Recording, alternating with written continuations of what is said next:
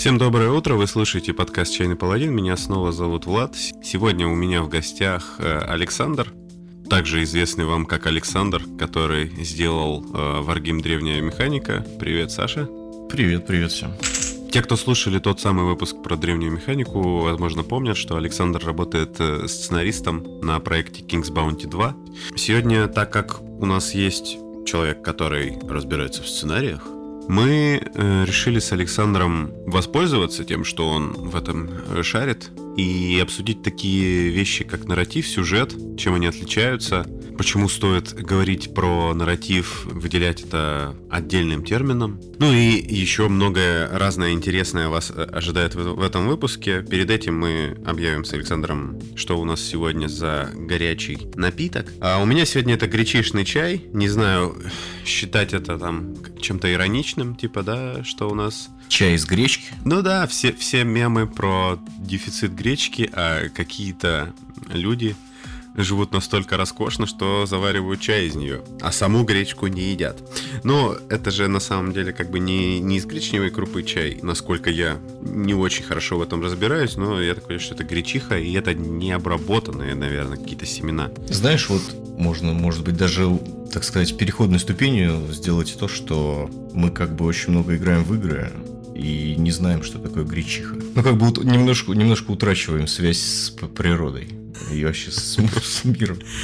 Ну, кстати, блин, да. То есть люди стали забывать вообще, в какой стране они живут со своими играми этими. У гречишного чая есть способ заварки. Он специально э, прикреплен бумажкой к, к тому чаю, который я купил. И, ну, если вам интересно, если вдруг в, в вашем чае с гречихой такой нет, это вы берете одну ложку семян, заливаете ее стаканом кипятка 250 мл и настаиваете 5 минут. После этого вы значит, сцеживаете, убираете семена, чтобы он там, видимо, сильно не переварился. Заваривать можно до 5 раз. И я тут еще немножко такие базовые навыки в Гугле проявил и узнал, что чай из гречихи заваривают, ну, строго говоря, это не чай, правильно, это отвар, то есть это же там чайных листьев нет. Ну, в общем, такое делают и в Китае, и называется эта штука кутяо. Так что, ну, русский китаец, братья навек. Так, у тебя, Саш, тоже сегодня чай?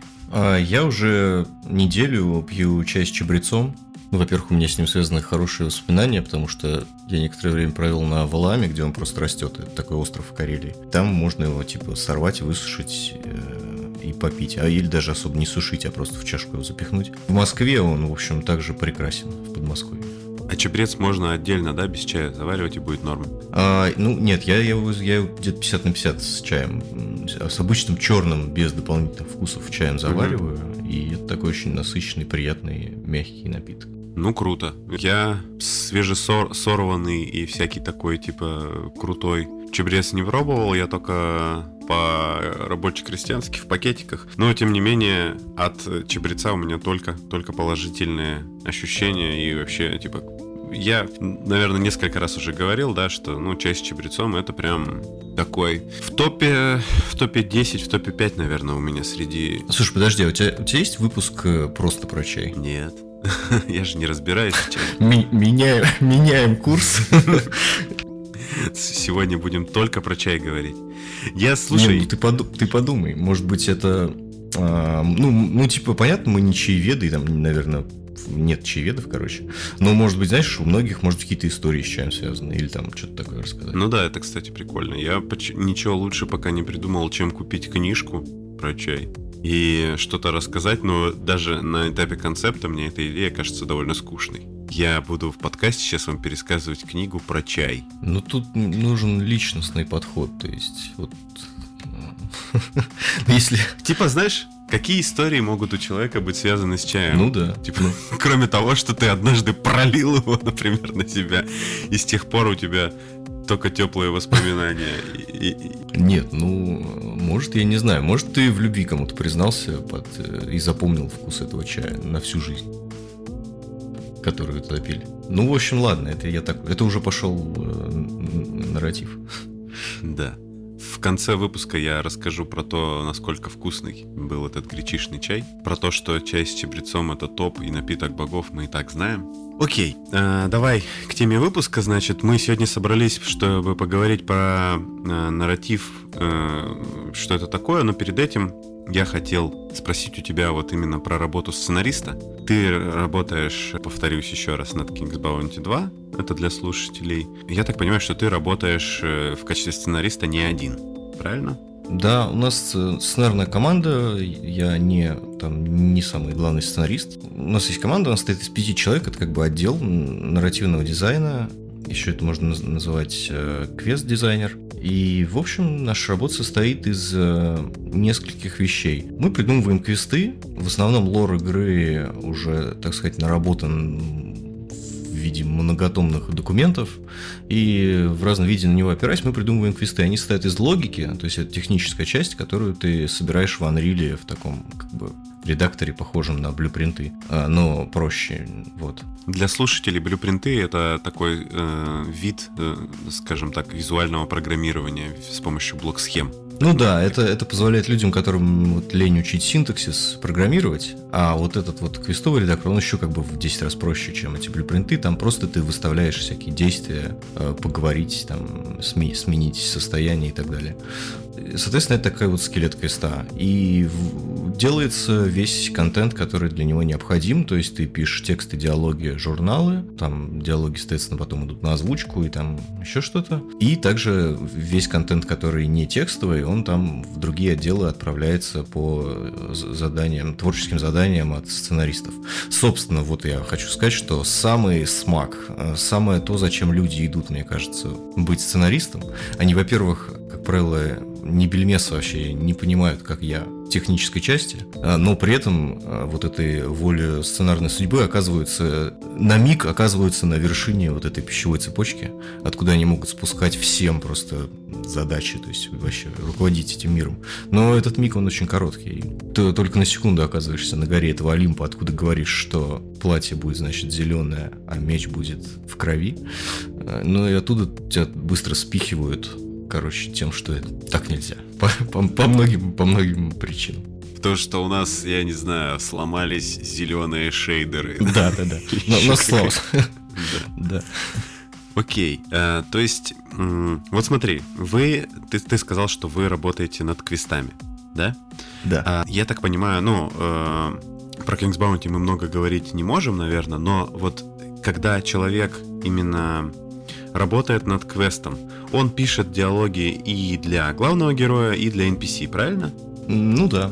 Там, там есть пара хитростей. А, ну, у нас диалоги после того, как они написаны, проходят еще несколько слоев редактуры, вносят свои пожелания там продюсеры, и есть э, такая общая редакция, которая как бы сглаживает, а, ну, делает их единообразными, чтобы а, реплики героя, написанные разными людьми, выглядели одинаково. То есть потом это финалит один человек. Это, собственно, тот вопрос, который я хотел и, и, и задать, да, то есть к которому я подводил. То есть не кто-то причесывает под общий такой гайдлайн, да, как должен говорить. Да. А корректоры работают с вами, или вы сами типа хорошо обязаны?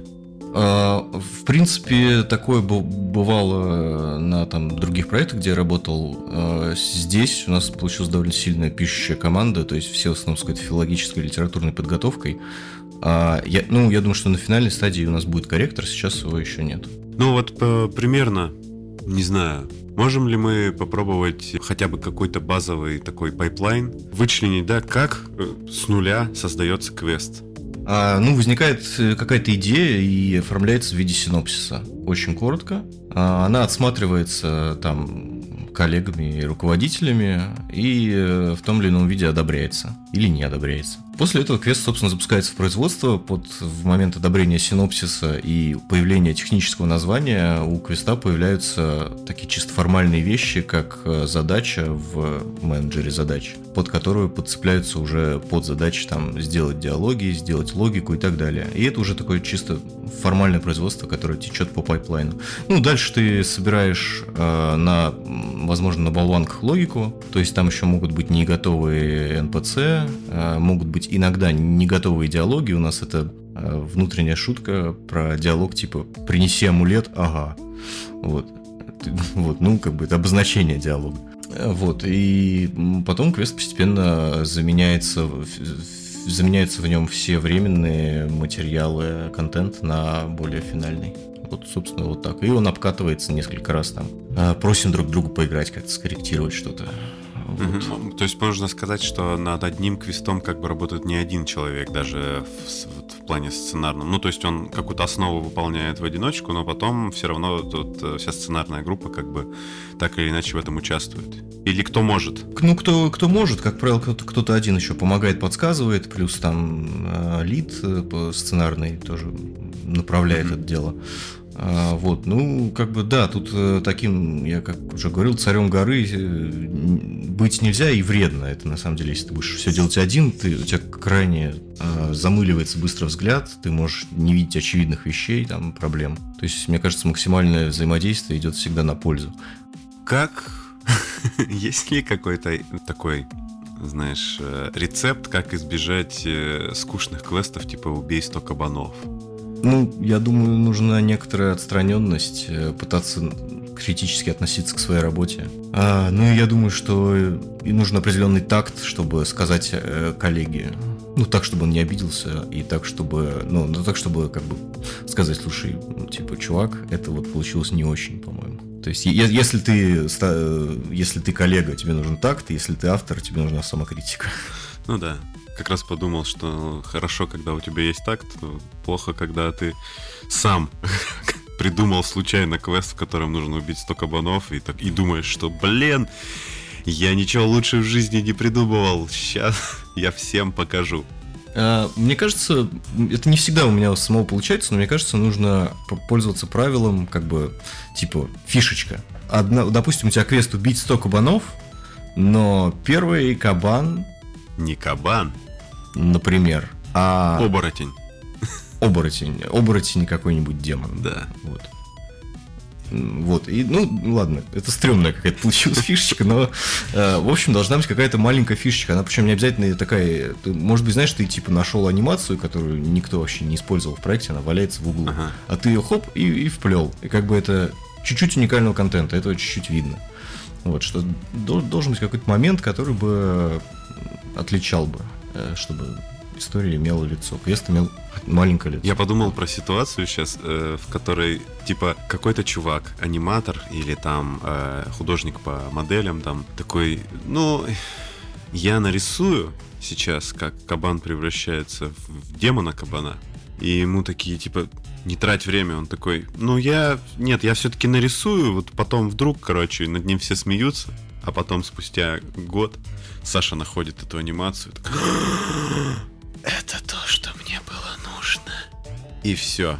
Ну, на самом деле, да. Такое тоже бывает. Ну, это круто.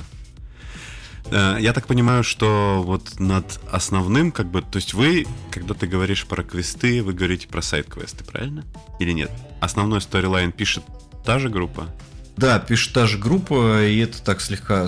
Ну, у нас было некоторое разделение в начале, там, около года назад. А, а сейчас все несколько смешалось, то что мы ну, поняли по пайплайну, что часть квестов становится основными, а часть, э, ну, как правило, квесты у нас из сайдовых превращаются в основные. Вот так получается. Вот, то есть он разрастается, разрастается, и потом уже кажется, оба, блин, надо, надо это, надо это превращать в основной квест. Наших слушателей, скорее всего, очень интересует вопрос, как попасть на работу сценаристом. Я думаю, таких людей будет много, которые хотели бы это узнать.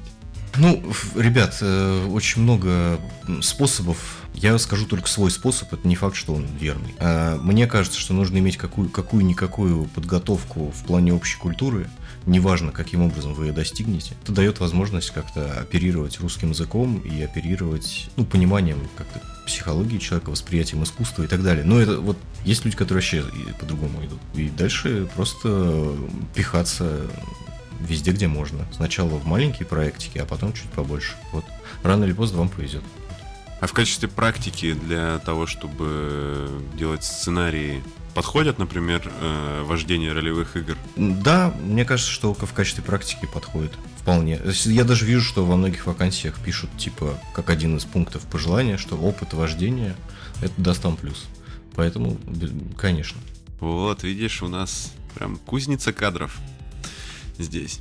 Кстати, я забыл уп- упущен момент, но вот я его сейчас этот вопрос задам, потом, может быть, как-то он вплетется естественным образом. Я хотел спросить, вы когда сценарий пишете, вы используете ресурсы типа TV Tropes, знаешь, где перечисляются э, все известные клише. М, Я понял, да. Здесь большой большой разговор. Нет, не используем, но вот я для себя, короче, фо- формально нет, не используем, но мне кажется, что это э, мог- могло бы быть рабочим инструментом на, но на гораздо более раннем этапе, когда сеттинг только строится, то можно сделать как бы облако тропов, которые определяли бы этот сеттинг. А, у нас этого нет, ну там вот как бы мне кажется, что это могло, могло бы помочь, потому что иногда а, сеттинг и троп начинают друг другу противоречить. И это вообще во многих играх присутствует, а, но я бы вот такие вещи вообще как бы отслеживал. Ну и, и такая, типа, ты согласен с утверждением, что плохая вещь клише не станет? А, ну, наверное, да. Нет, то, э, э, нельзя обзываться словом клише, вот что. Ну просто у нас сейчас... э, У нас одно время же было, типа, было же постмодерн. И, типа, если вдруг, не дай бог, и появляется где-то клише, то нам надо обязательно его перевернуть с ног, до гол- с ног на голову, потому что это не принцессу похитил дракон, а дракон это на самом деле ты. Ну или какая-нибудь такая дичь, Я короче. понял. То есть вот, э, знаешь, типа, а, как это, слом ожиданий ради слома ожиданий, который сейчас, мне кажется, нас заводит в кризис небольшой, потому что уже невозможно ничего воспринимать без ожидания того, что сейчас тебя обманут. Да, слушай, это, это интересное наблюдение, и так, так похоже и есть, но как-то из этого и выходит, мне кажется. Там же есть, там же даже изобрели какой-то термин, который определяет э, как бы следующая ступень после постмодернизма. Ну, там говорят, что типа, за постмодернизмом и всей этой постиронией типа, должна прийти новая искренность, типа. Э, Это вот э, среди, ну, Ну, наверное, окей. это она пока еще типа не пришла, но вот есть, скажем так, евангелисты, которые говорят, что вот надо бы, ребята, завязывать уже. Вы заигрались в постмодернизм. Что такое нарратив и какая разница между нарративом и сюжетом? Да, давай сразу договоримся, что типа мы оба высказываемся развернуто, и может даже что-то, я не знаю, поспорим. Давай. Ам, нарратив. Ну, так как я говорил долго, давай ты сейчас поговоришь. Я-то как раз ожидал, что... Потому что, ну, и как бы я э, термином... Я понимаю под нарративом вообще в целом как рассказывание истории, которая выражается, если мы говорим про видеоигры, вообще про игры, которая выражается не обязательно в виде текста. Ну, скажем, вся информация, которая важ- важна для того, чтобы двигать героя вперед, чтобы его, э, ну, да- Мгм. давать ему мотивацию, вот это вот все. То есть это рассказывание, да, если при- привязаться к самому слову. То есть это не сам сюжет, оно еще и способ его рассказать. Ну, здесь, может быть, не по тексту проходит ограничение, потому что кино, например, тоже без текста обходится. Не, я имею в виду, ну, кино, некоторые, знаешь, киноведы используют такое понятие, как кинотекст. У каждого режиссера, типа, есть свой язык кино, который он использует. Ну, то есть, текст как мета э, понятие, не именно буковки на листочке. Вот. Э, ну и вот в этом смысле нарратив это скорее способ донести этот текст до того, кто его будет воспринимать. А, да, я, короче, примерно, насколько я тебя смог понять, я примерно того же мнения, что нарратив это... Ну, почему вообще нужно вот это слово отдельное было? Почему нельзя было, в... вернее, почему оно появилось? А, можно же было говорить сюжет игры, история игры, там, что-нибудь еще, лор, тоже слово. Так ведь так и говорили всю да, жизнь. и тут бац, какой-то нарратив возник, причем вот реально это может, ну, какой-то был, какой-то был момент, когда он появился. Несколько лет назад, мне кажется. Мне кажется, да, вот э, если это можно от- пытаться отследить, когда на сайтах, связанных с э, видеоиграми, появились э, интервью с нарративными дизайнерами. Я такой, что? Да, да, да. Нарративный дизайнер? Какое привлекательное название. Да, а потом выясняется, что это может быть вообще чувак, ну, сценарист. Или он при этом... Бывает так, что нарративный дизайн, дизайнер — это, ну, сценарист просто с таким крутым названием.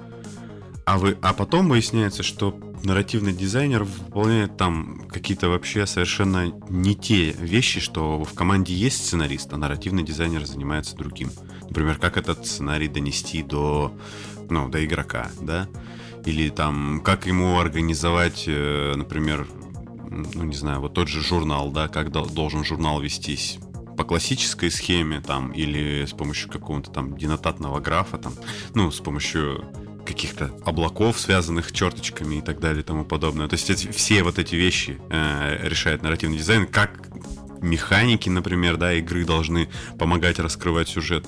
Ну, короче, такое ощущение, что в геймдеве люди пока что либо, либо кто-то уже все понял, но не хочет объяснять, либо не до конца люди понимают все-таки, чем занимается нарративный дизайнер, и у всех он занимается разными вещами.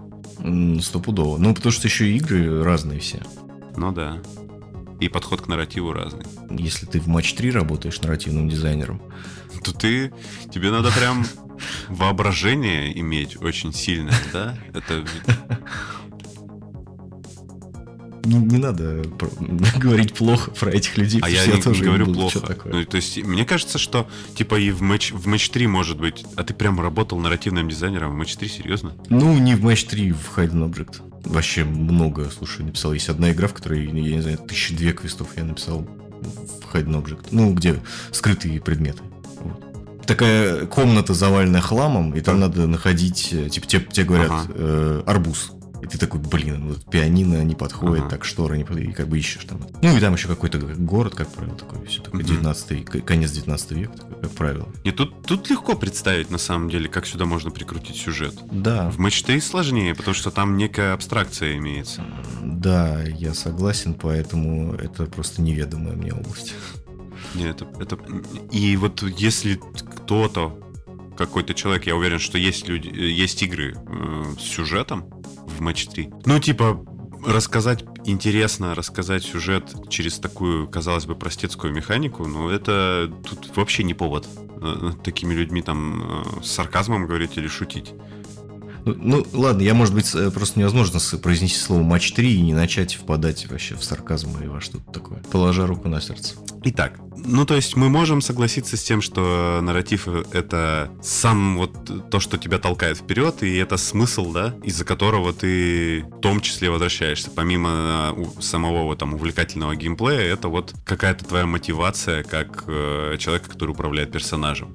Ну да, вроде того. А, мне кажется, что в играх нарратив, а, так сказать, идет двумя линиями, ну, в зависимости от типа игр, там, где он есть. А, это либо большие киношные игры, которые приближаются, ну, вот там, я не знаю, Last of Us, Uncharted. Вот там, там, в принципе, нарратив очень близок к сценарию фильма, там, и он скорее вот такой. Либо это какие-то экспериментальные инди-игры. У меня, честно скажу, не очень большой тут кругозор. А, но вот, например, игра типа This is Police, а, Police. Угу. Мне, ну, мне кажется, что можно о ней говорить как о таком образца нарратива, потому что, в общем, это тайм-менеджмент стратегия, но и все ее механики обернуты в такую вот историю про да, полицейского шефа, про там, коррупцию бандитов, про накопить полмиллиона. И вот это такая вторая, вторая, вторая струя, это необычность, э, это передача каких-то игровых э, передача в играх тех ситуаций, тех историй, которые раньше в игры вообще не, не попадали. Вот, это, мне кажется, две основные линии развития нарратива, как я это могу видеть. Так, Э, ну что ж, тогда, э, наверное, давай попробуем на примерах, да, нарратив рассмотреть. Мы можем э, вообще использовать сегодня в качестве термина, да, которым будем оперировать. Ну, не термина, не знаю, вот бывает такое, что нарратив плохой. И что значит, что, когда нарратив плохой или хороший? Ну, давай попробуем. А, ну, мы это чуть-чуть заранее подготовили. И у нас есть а, игры, которые мы сейчас будем просто обсирать. Да. Это мы не такие, мы не такие уж и умные. У, нас... у меня вообще теле, телесуфлер есть. А, ничего себе. Да. Возможно, у меня есть тоже, и в нем написано то же самое, что у тебя, короче. Это мое, мое сообщение ВКонтакте, которое час назад скинул. Ну смотри, да, угу. конечно, сейчас будем выпендриваться и об, об очень хороших играх говорить, что они плохие. В общем, это, так, так будет рубрика называться. Следующая. Да, при том, что мы пытаемся здесь понять плохой нарратив. Плохой нарратив не равно плохая игра. Да, нарративное, нарративное разочарование. Давай я начну, и я скажу, что моим нарративным разочарованием была игра Detroit Become Human. Мне кажется, что в ней очень э, крутые механики, которые тесно связаны с сюжетом, с расследованием, они построены в том числе на интерпретации, когда тебе надо считывать улики и потом их объяснять э, другому персонажу, вот в этой части расследования. А, и есть э, очень насыщенные эмоциональные классные эпизоды, но почему, собственно, разочарование? Потому что, по большому счету, мне кажется, что это драматическое порно. Драматическое порно это когда э, вся сцена построена ради эмоционального пика, никак Э, и все, ну, как бы это основная задача. Тебя э, дернуть за нервы. С помощью какой-нибудь музыки еще. Тогда. Ну, там, там, там все, все как бы инструменты на это работают, и музыка, и окружение, и все, и все, что вокруг происходит, но от этого разрушается ощущение цельности. То есть вот почему эти андроиды, почему все это с ними происходит, почему они оживают. Я доиграл до середины, я честно скажу, может быть, это там что-то как бы не то, что-то что я не знаю. Но вот у меня было ощущение, что меня как просто обманывают. То есть, на самом деле, там за ширмой пустота. Э, детектив убивает этого своего напарника пулей в лоб. Э, там убивают это андроида, убивают девочку андроида. Э, в общем, то, то есть все это делается ради того, чтобы меня провоцировать, провокация на эмоции. Вот это драматическое порно. И когда возникает такое ощущение, мне кажется, это прям плохой нарратив. Здесь, здесь два поинта. Во-первых, это ты, ты Игру престолов смотрел? Э, нет.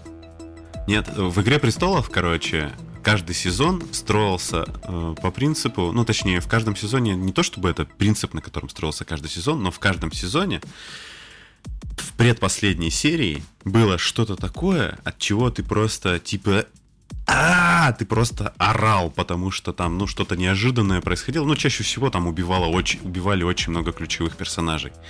Вот. И в какой-то момент появилось ощущение, что персонажи начали гибнуть просто потому, что ты ожидаешь, ну ты, угу. ты уже типа на крючке этой угу. жестокости, и вот угу. этой вот э, типа как будто бы нарочитого этого реализма, гиперреализма даже какого-то. То есть как будто бы уже даже в реальном мире так люди не умирают часто, как в «Игре престолов» э, в Средневековье. И тоже как бы, да, был, была проблема, так, такое ощущение, что сериал очень, типа, стал настолько большим, что персонажи начали убивать э, под конец, просто чтобы обрубить очень много сюжетных линий, которые не получалось развить. А второй вопрос именно по поводу вот твоего восприятия Detroit Become Human, это а нет ли тут такого, что это на самом деле сюжет плохой, а не нарратив? Ну, я не совсем, раз... ну, я не совсем разделяю просто эти понятия. Э, сюжет — это как бы скелет нарратива. Так или иначе. А, ну, блин, это все очень сильно плавающие понятия, но ну, в любом случае э, сюжет или какая-то история, повествование, которое может развиваться там внутри тебя самого, а не в игре, так или иначе, это значимая часть нарратива. Вот у меня сейчас такая мысль появилась. Если мы говорим о нарративе как об неком инструменте донести сюжет, нет ли здесь такого момента, что если ты видишь этот инструмент, условно говоря, если, да, если ты видишь этот инструмент и, и понимаешь, как он работает, причем, ну, как бы дословно, да, не потому что там у тебя большой опыт и все такое, и ты там драматург какой-нибудь, то это как будто бы плохо. Когда ты начинаешь это воспринимать как декорации и развешенные ружья... Ну, это как бы утрата, происходит утрата доверия воображаемому миру. Да, да. А, иногда это как-то, мне кажется, может быть более тонко, как такое вскрытие приема, но я боюсь, я сейчас не смогу привести хороший пример на это. Вот, кстати, говоря о хороших играх, но э, я правильно понимаю, да, что э, Detroit Become Human это именно пример хорошей, в общем-то, игры с плохим нарративом. А, ну, понимаешь, просто в ней а, тут еще два момента. В ней нарратив это самое главное. Это игра, которая подает ну, да. себя как вот типа ну, блин, игра, игра, игра про историю. игра про какой, в которой там типа вот все это ветвится, ты в этом участвуешь, но тем не менее это твоя история. А, и, играя в нее, ты, кстати, четко ощущаешь, что нельзя загружаться, нельзя переигрывать. А, она вот тебе это подает. Ну и потом и ожидания просто были очень, очень как бы... Я в нее играл уже вот буквально ну, полгода назад, и там и было уже ожидание, что это какой-то крутой месседж, да, и вот еще эти ожидания, конечно, тоже сильно влияют, но это уже такое, это к нарративу не имеет отношения. Ну, ты давай свое нарративное разочарование скажи. Блин, ну это такой, короче, момент, потому что это, с одной стороны, знаешь, собака лает, караван идет, но я, я все-таки скажу, для меня нарративным разочарованием последнего времени, вот таким самым ярким, ну, потому что, ну, и, во-первых, который будет неплохо привести в качестве примера, потому что его многие поймут, наверное, это в общем-то, Death Stranding. Да-да-да-да. И Death Stranding это крутая игра. И я вообще нисколько не пожалел э, времени, потраченного на нее, а я потратил на нее, ну, что-то типа около 45 часов, по-моему.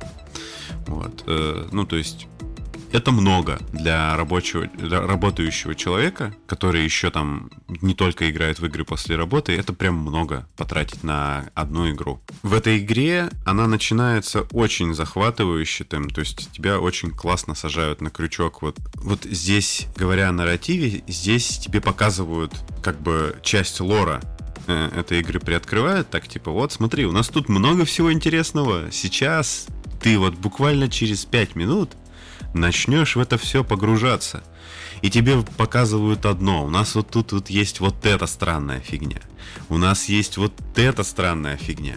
У нас тут люди из нефти вылезают. Тут люди в нефть проваливаются. Тут, значит, какие-то эти э, медведки, или как их называют, в общем, вот эти вот маленькие такие микроорганизмы, которые чуть-чуть вырастают. Криптобиоты. Да, ты их жрешь, у тебя восстанавливается здоровье. Тут можно пить напиток Monster Energy. Смотри, сколько всего. Вначале на, на тебя вываливают некий объем информации, такие типа, ты такой, ох, я заинтригован, здесь столько всего интересного, и мне так интересно, как это все разовьется во что. Ну и дальше начинается игра, в которой довольно увлекательно ходить от домика к домику и, и раздавать посылки, получать лайки. То есть кому-то кто-то скажет, что это ну, чистый грайнд, то есть очень такой повторяющийся геймплей с очень таким прозрачным, да, вот этим, как, как это говорят геймдизайнеры, типа игровая петля, да, геймлуп, который очень хорошо видно, типа вот э, из чего состоят твоя микросессия в этой игре. Но, типа, это все равно очень увлекательно и, и тебя не отпускает сама вот эта увлекательная механика не дает тебе оторваться от игры. И ты как будто бы заб... Э, замечаешь, что в ней сюжета на середине не так много. То есть э, тебя немножко подталкивают вперед, что ты там, там, там нужно в Death Stranding пере, пересечь Соединенные Штаты Америки. С э, восточного побережья на западное прийти. Вот. И тебя потихонечку подталкивают, но особо как бы э, вот эти все объяснения тебе не дают. Все эти объяснения тебе дают в конце игры, причем делают это в виде 45 примерно минутного ролика. Ну, это вообще Кадзима любит, как бы. Я помню, когда я проходил э, четвертую часть Metal Gear Solid, она вообще чуть ли не два часа я смотрел в конце этот ролик. И уже, мне уже надо было спать идти на следующий день на работу, а там Значит, этот Снейк умирает от старости. Тут, значит, я еще не умер, подожди. Такой, блин. Вот. И в Death Stranding очень похожая ситуация. И если честно, то, как подавался там сюжет э, ближе к концу, вызвал э, у меня недоумение, фрустрацию. Ну, возможно, здесь можно сказать, наверное, что так это ведь творческий прием Кадзимы Викторовича что вот, я специально, ты видишь, как ты фрустрируешь? Это сильные эмоции, которые вызывает искусство. Ну, не знаю, как бы... У меня было ощущение, что меня обманули.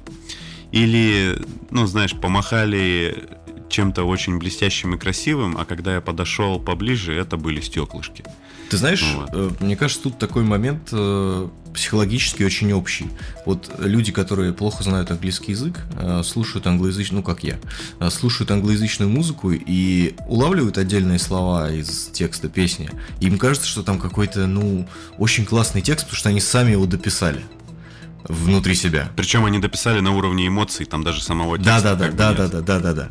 А когда ты его читаешь его период, думаешь, блин, что за, он ее просто типа хочет, как бы. Да. А, А она и не так- против. Да, например. А, а когда ты в играх то же самое, то есть вот э, в этом в начале, в завязке тебе накидывают очень много таких каких-то камушков там-сям, ты из них выстраиваешь свою мозаику, а потом, когда тебе говорят, как на самом деле мозаика выстраивается, то тут можно, блин, ну а я вот как-то, мне казалось, она глубже. Это даже не, ее как бы, это чисто на уровне ощущений происходит, такое Ну разочарование от, кра- от раскрытия сюжета. Ну да. Это, конечно, проблема, да. Это, это тоже, это похожая история была, когда, ну я не знаю, как это, можно ли это сравнить, но вот э, когда Джордж Лукас Звездные войны продал Дисней, там появилась такая ситуация, что вот начали выходить вот эти вот э, диснеевские сиквелы, ну и все начали говорить, что это ну, не те, в общем-то, Звездные войны, которые мы любим, которые мы знаем, типа, и это совсем не так, как задумывал Джордж Лукас. При том, что сам Джордж Лукас очень вольно относился к э, своим Звездным войнам, вот как именно как к своему творческому детищу, и с легкостью мог там переписывать э, целые куски лора, которые ему там не нравились, и потом как-то там белыми нитками это все пришивать. И проблема Звездных войн была в том, что они вроде как все закончились, когда вышел третий эпизод. И, ну там, то есть все, это вот основная история, она закончена, она как бы законсервирована. И когда начали снимать сиквелы для этого всего, у людей появилась э, как бы проблема в том, что у них в голове Звездные войны гораздо круче, чем те Звездные войны, которые вышли в кинотеатрах. Я-то представлял себе, что там, о, а вы мне опять э, звезду смерти взрываете, только на этот раз звезда смерти это целая планета. Видать, э, такая проблема расхожая. Проблемы белых людей, что называется. Звездные войны им не такие вышли. Окей, ну давай попробуем про хороший нарратив. О, сейчас был бы, знаешь, какой вот это поворот, когда бы у меня спросили, что такое э, хороший нарратив, и я опять скажу, что это Death Stranding. Ну, окей. Вот это был бы... Не, я так не скажу. Ну ладно. Я так не считаю.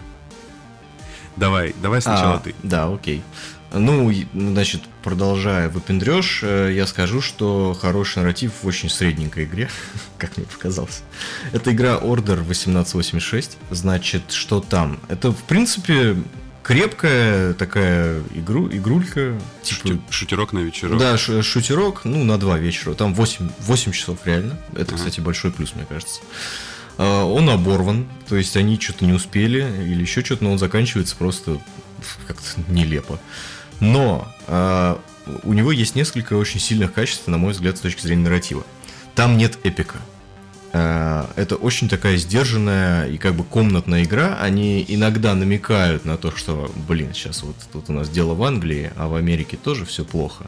И мы туда отправляем партию чего-то там, не буду говорить чего, что все плохо. То есть там, а, там ты должен перехватить этот, как бы, посылку эту.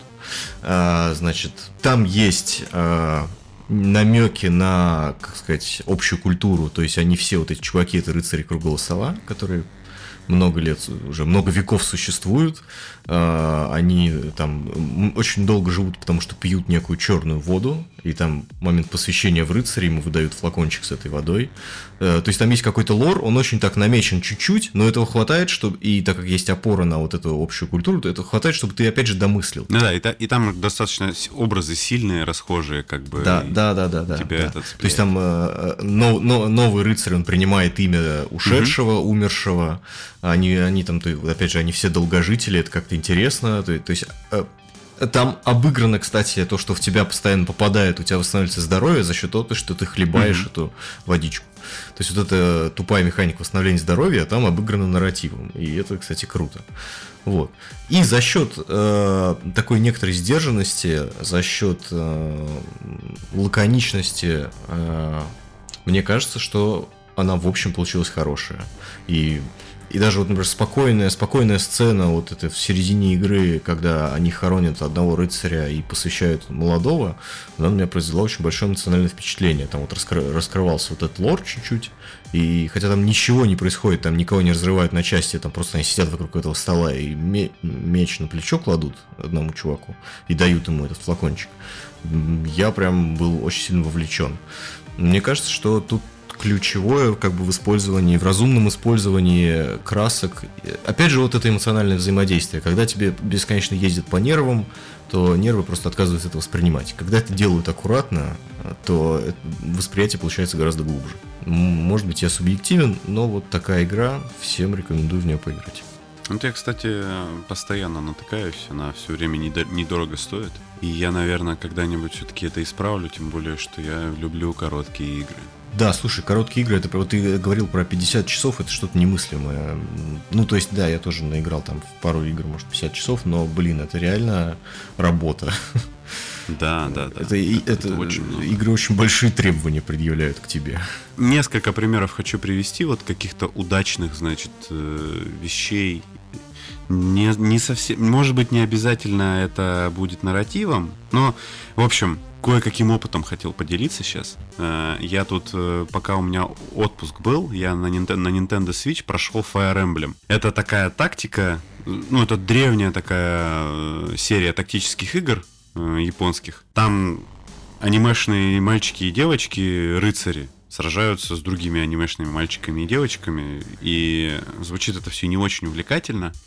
И я на самом деле как бы, ну, в общем-то, повелся на хайп и повелся на высокие оценки, потому что она по, на каких-то там церемониях чего-то там вручения, в общем, получила стратегию года, то есть в какое время мы живем, да, когда тактон про японских э, девочек и мальчиков получ... ну, является стратегией года, мы же тут привыкли, что у нас стратегии это ну, ну как минимум StarCraft или там Total War какой-нибудь, а это вот типа такая фигня, ну не фигня, такая вот э, жанр нам в общем-то людям с одной стороны близкий, потому что какой русский не любит XCOM, а с другой стороны, вроде как э, аниме, это ну, можно, когда я рос, можно было и по башке получить.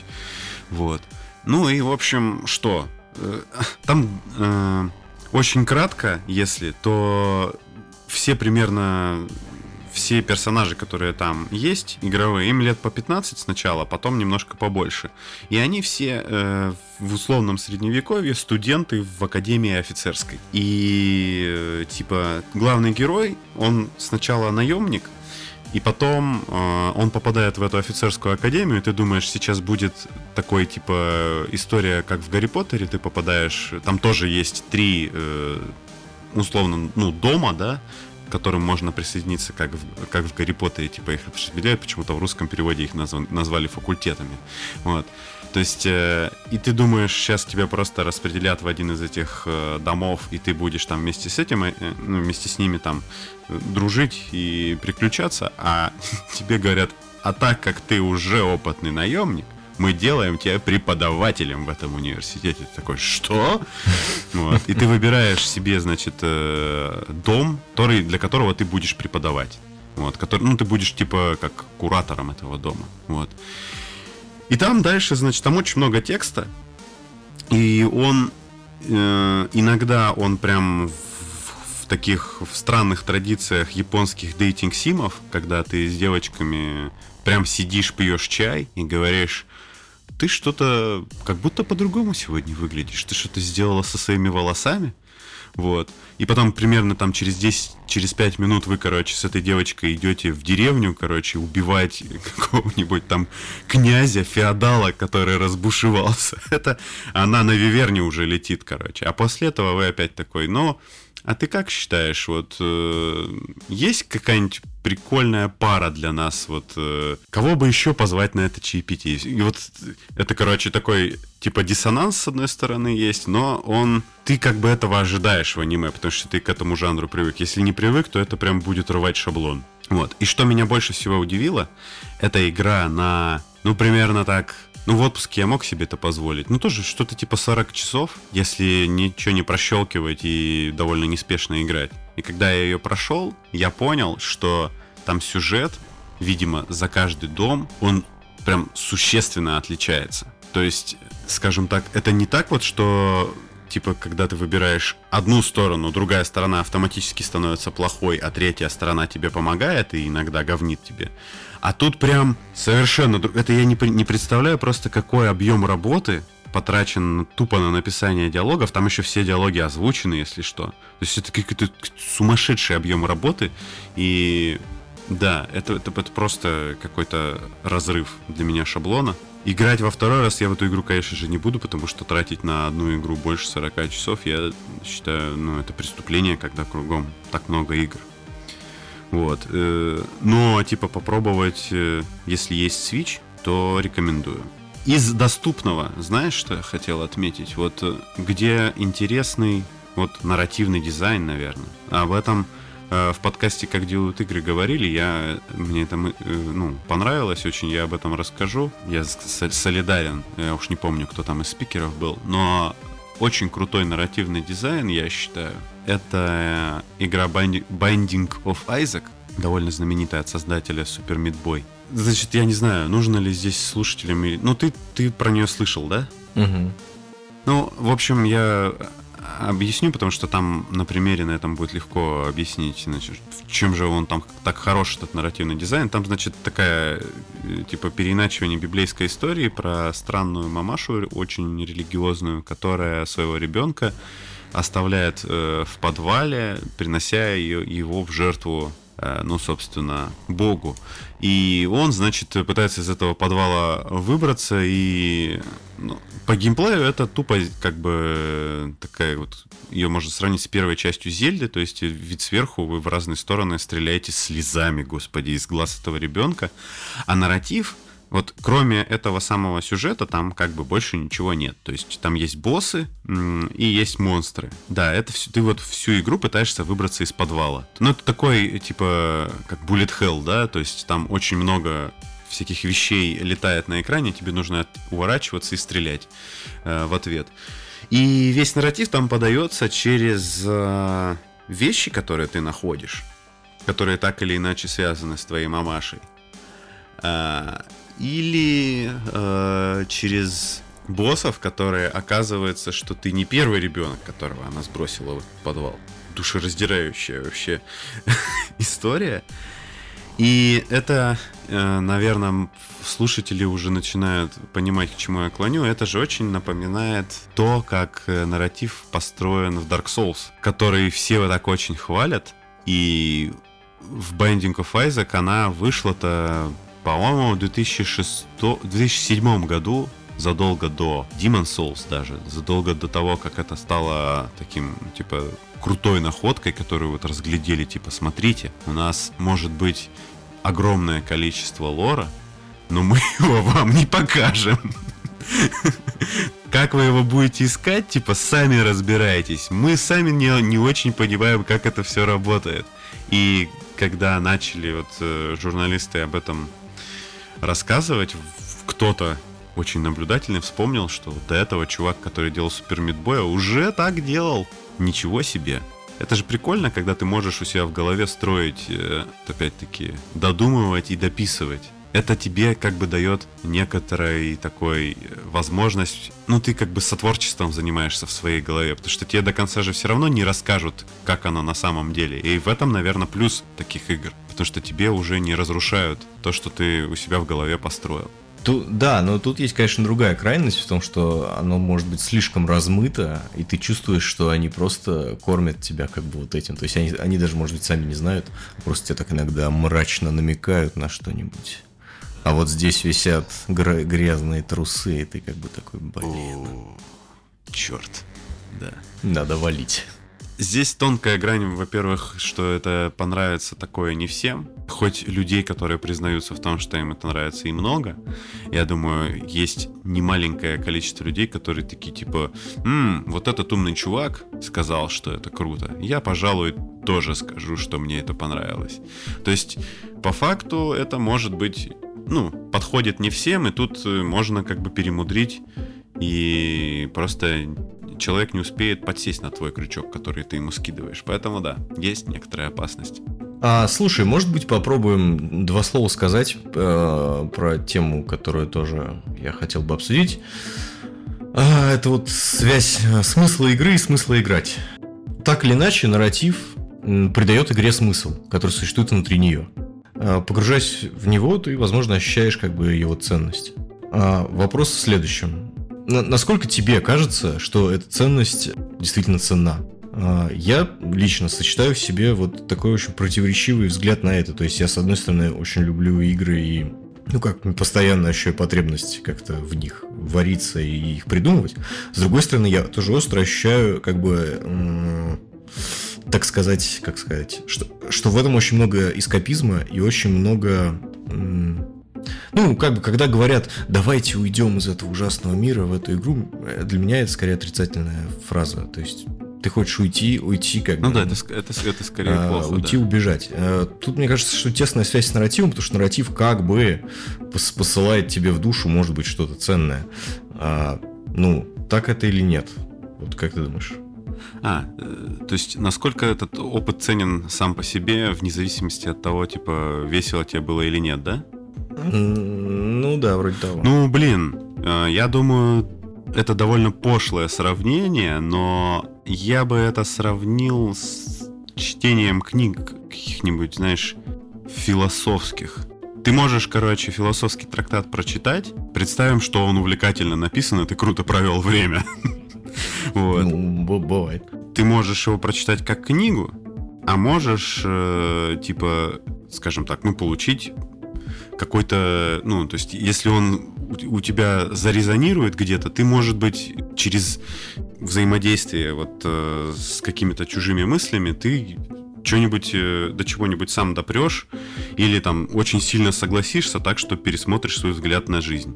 Просто игры и сюжет в них — это такие объекты, через которые тебе, с которыми тебе просто взаимодействовать, э, причем довольно осуществляя довольно сложные манипуляции, которые тебя вовлекают, вот именно ты, когда, ну, осуществляешь некоторую работу, чтобы достать этот фан, а не просто, типа, сидишь и являешься пассивным потребителем. Это тебя вовлекает, ты эмоционально вовлекаешься и получаешь какой-то из, из этого, можешь получить какой-то дополнительный опыт полезный, не только приятный, э, вот. Но это ведь, э, как бы вот, к сожалению, нельзя гарантировать, что каждое произведение будет каждому человеку абсолютно стопроцентно дать э, какой-то типа крутой опыт. Вот, то есть это может быть э, не гарантированно, но этому могут быть предпосылки, если типа все хорошо сделано, там крутой нарратив, все это круто подано,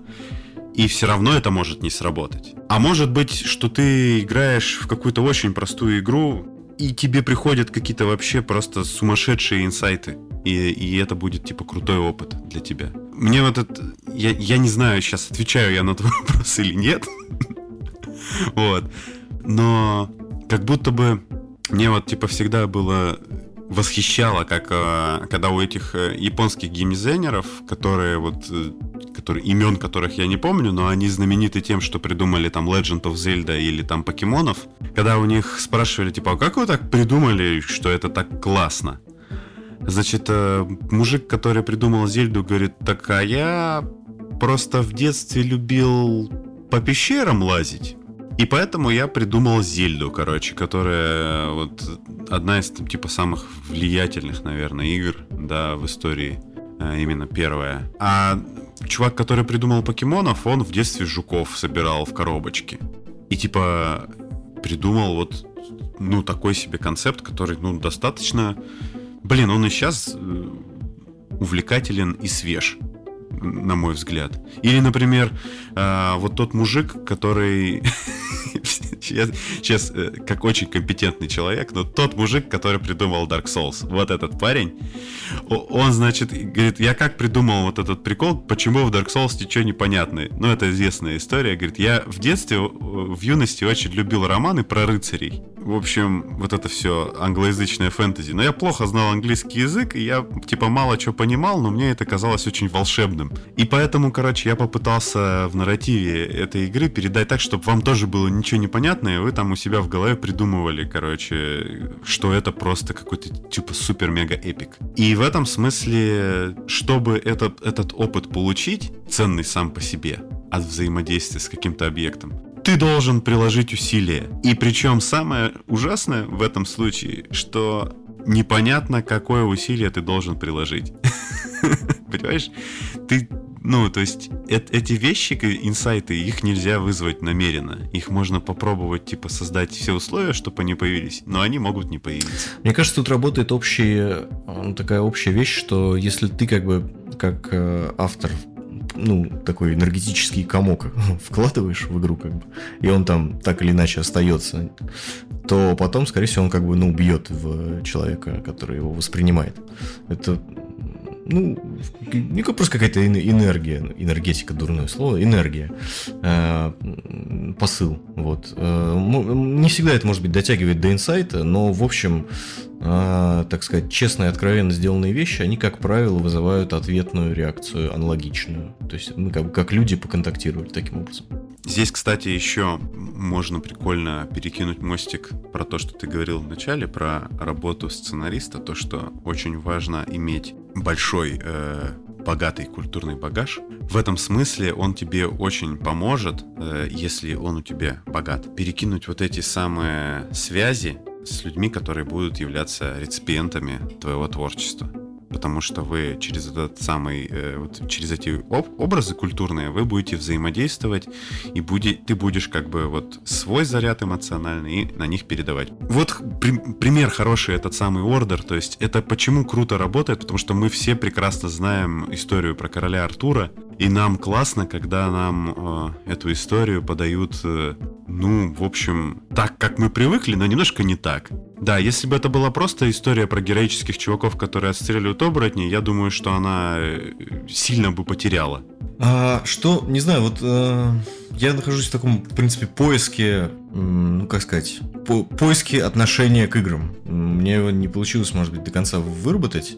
И есть несколько несколько вещей, которые я хочу быстро сказать, чтобы не растягивать. Во-первых, мне кажется, в играх действительно есть ну, опасность такого игрового пьянства, когда у тебя ничего кроме этого больше нет, и, в общем, там, ну, ты куда-то ходишь работать, приходишь домой и все остальное время играешь. И эта ситуация скорее разрушительна. Я не хочу сейчас никого лечить, там, давать какие-то, типа, морализаторствовать, но, в общем, это, это не будет как-то вообще работать. Ты скорее мертв в этом случае. Друг, другое дело, что есть э, в конце, ну, в конце концов, это как бы коммуникация. То есть ты общаешься, общаешься с людьми через игру. Да, много людей играет в игру, которую, которую кто-то сделал. И вот э, через человеческую коммуникацию тут есть некоторые как моменты ответственности.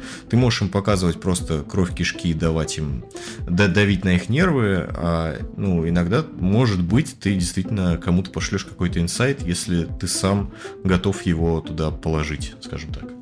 Это действительно так. Просто проблема с играми, то что они очень, очень увлекательная штука, скажем так. В них очень легко провалиться. То есть сложно представить себе человека просто, у которого жизнь рушится от того, что он много книг читает, знаешь? Или много фильмов смотрит. Но все равно, вот как будто бы образ читающего человека у нас все-таки позитивный. Но вот хороший, хорошее сравнение здесь это человек, который залипает в сериалы, например. Потому что, во-первых, у сериалов, э, несмотря на то, что они очень сильно реабилитировались как форма искусства, да, и что они сейчас как бы... Ну, то есть, я помню, я помню еще времена, когда сериалы считались еще чем-то несерьезным. Ну, таким типа. Ну, такая жвачка прям для людей, которым нечего делать, у которых много свободного времени. Сейчас э, сериал это по-прежнему вещь для людей, у которых много свободного времени, потому что их очень много, и они длинные, сволочи такие.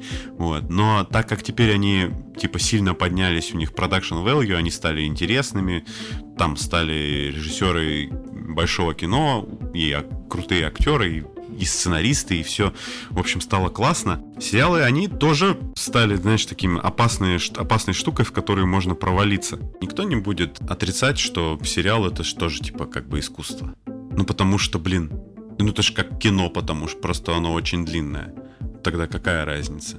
Что я хотел этим сказать? Когда ты во что-то погружаешься, что-то потребляешь. Во-первых, нужно это все делать ответственно, иначе ты можешь тупо переесть. Ты, тебе невкусно, а ты все ешь. А то, что тебе делать нечего, например. Нужно всегда стремиться к какому-то опыту, если этот опыт тебя обогащает.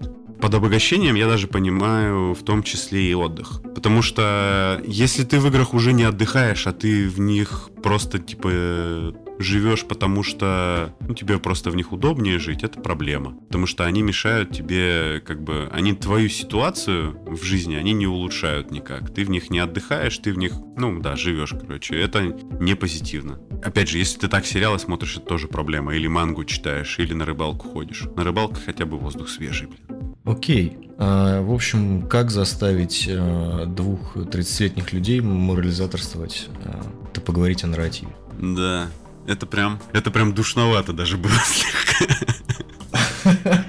Слушай, тут такой, короче, прикол.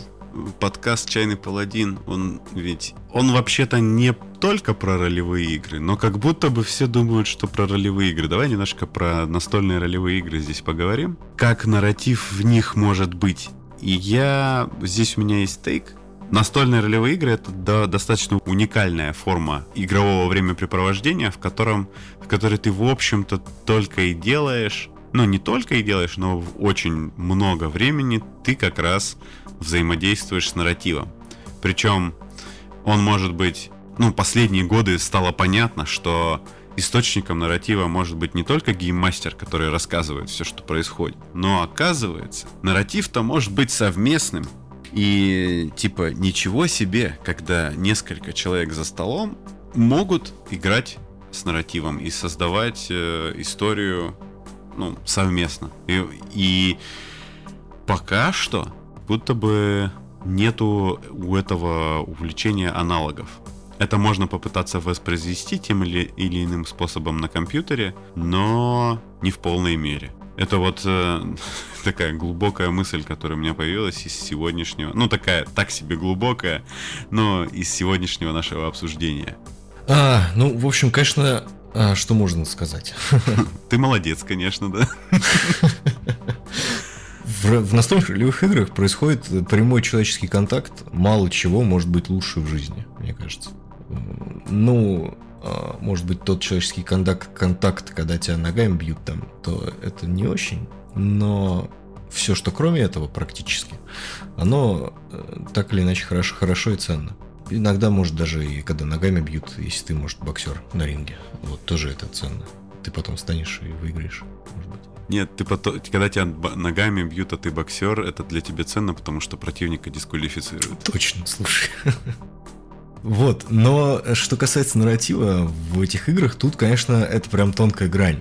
А, как бы, когда все получается, это супер классно, но когда все не, немного не получается, это прям может оставить вообще очень смутное впечатление такое в душе. Тут еще такой момент. Нарратив, вообще любое повествование очень сильно подразумевает авторское начало, которое обеспечивает цельность. И вот эти игры старой школы, они, ну и вот, как сказать, э, мидкорные игры, где мастер все же присутствует, а, они это выдерживают полностью. Но даже играя в них, как бы это некий адреналин перебросить игрокам. А теперь вы скажите мне, что за этой дверью. А я это сам очень люблю делать. Наверное, люди, которые со мной играли, сейчас скажут, что нет. Да, что ты, может быть, сделал это один раз за последние там 15 сессий. Вот. Это, это вот очень большой момент э, открытости, когда автор, ну, как бы в кавычках автор-мастер превращается в равного, да, и он такой, давай, давайте делать это вместе. И тут от, от игроков, тут, на игроках как бы больше лежит ответственности. Но в этом случае, как бы, мне кажется, что получается очень сильный эффект, когда все складывается. Когда это несколько, блин, так странно вот это говорить, но ответственная игра.